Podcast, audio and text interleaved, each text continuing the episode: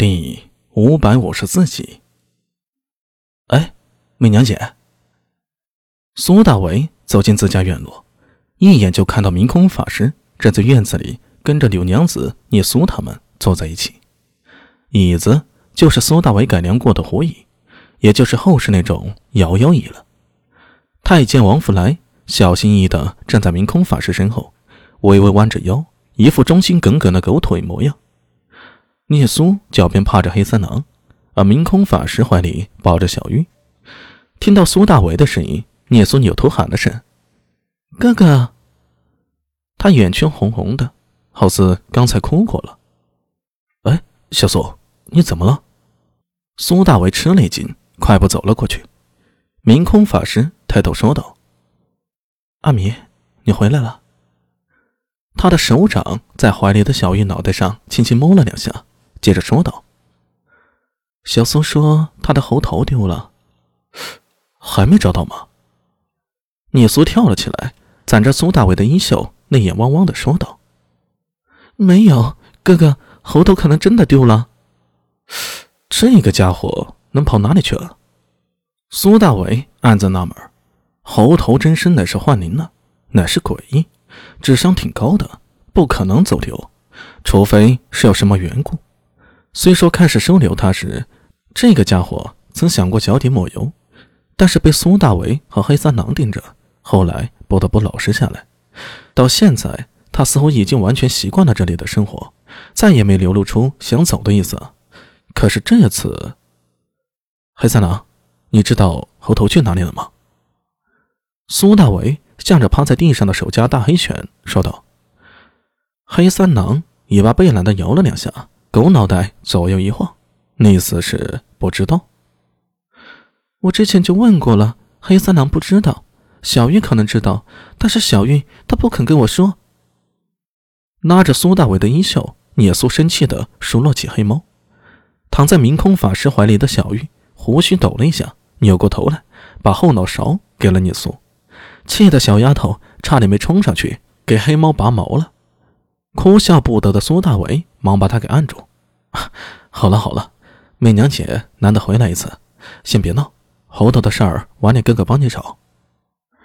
柳家娘子咳嗽了两声，站起身来，将双手在围裙内里习惯性的擦拭两下，拿起聂苏的手说道：“小苏，跟二娘帮下手，法师今晚要在咱们家吃饭呢。”哦，虽有些不情愿，聂苏。还是乖巧的答应下来，一边拖着聂苏，柳家娘子还一边冲着儿子使眼色。苏大为心下一品，老娘其实很聪明的，故意把聂苏带走，是让自己与明空法师单独聊聊。出了什么事儿了？就在暗自揣摩时，听到武媚娘背后的太监王福来咳嗽了两声，抬头看去，只见王福来那张圆脸上堆满了笑容。嘿 嘿嗯，苏帅果然不是寻常人。这家里的猫啊、狗啊都是通灵性的。嘿嘿，法师的弟弟自然不同凡响，不同凡响。呃，苏大为差点没翻白眼，这马屁拍的太露痕迹了吧？明空法师轻笑两声：“王福来，去把外面的马车照料下，没我的吩咐不许进来。”啊，是。王福来鞠躬一礼，转身屁颠屁颠的跑出去了，好像浑身的骨头都没二两轻。看他那副模样啊，也得是个人精呢。看得出来，武媚娘有话要单独和自己说，故意找个由头让他出去。这家伙要在后世啊，绝对能混个大秘书之类的，察言观色的水平一流。苏大为进的进门的时候，在巷口看到那架马车，比上次的规格要高了些。而且马车旁还有御手和护卫在等待，怎么都用不到王福来去照料啊！这规格的提高，说明……苏大为心里一动，看着明空法师：“呃，姐姐，你……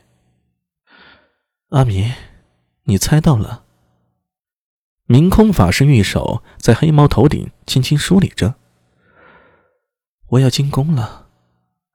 如果是换了一个人，肯定会糊涂。”感业寺属于皇家御苑，本身就在宫里。明空法师提什么进宫啊？但是苏大为心里顿时雪亮，果然，这不是以出家人的身份进宫，而是作为大唐皇帝李治的女人进入礼堂皇宫的。这一天终于到了，没有那些中二的话，什么历史大事车轮滚滚的碾过，也没有提前算好，手指一掐哈哈大笑一类的装逼，什么都没有。这一刻，苏大为看着眼前的武媚娘，只是觉得有些不真实感。历史真的发生了，而自己正站在历史的漩涡之中，激流中亲眼见证了这一切。呃，姐姐，这一切是怎么回事？连苏大为都没想到，从嘴里冒出来第一句居然会是这个，不应该是纳头便拜，或者上去给武媚娘来个熊抱，说以后弟弟就不想努力了，富贵全靠您了之类的，没有，通通没有。长久以来心里的事儿。第一块石头落地了，带来的是头脑里的不真实感与思绪一瞬间的紊乱。